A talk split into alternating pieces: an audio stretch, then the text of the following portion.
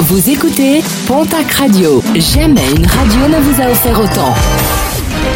L'information locale à 9h, c'est sur Pontac Radio. Bonjour Jean-Marc Courage Sénac. Bonjour à toutes et à tous et merci de votre fidélité.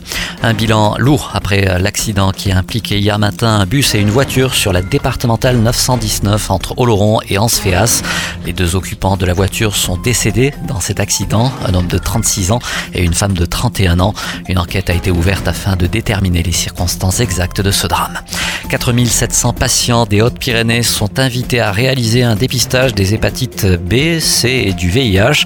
À l'origine de cet appel, un défaut de stérilisation de matériel utilisé pour des soins dentaires.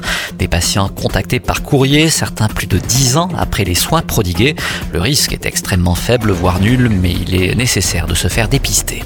De nombreuses perturbations attendues vendredi avec une journée de mobilisation interprofessionnelle, professionnels de santé, personnel de l'éducation, transport, chauffeurs routiers, fonction publique. L'intersyndicale en appelle à une forte mobilisation.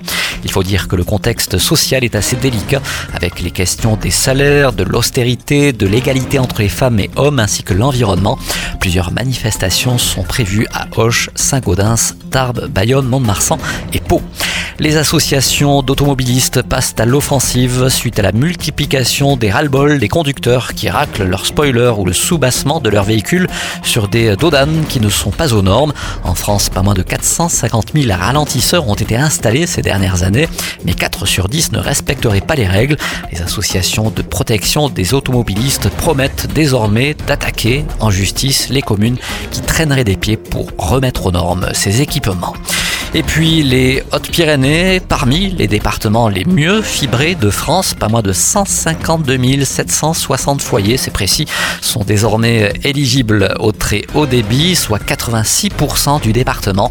Près de 70 000 clients ont déjà souscrit à un abonnement à la fibre, une hausse de 37% sur un an.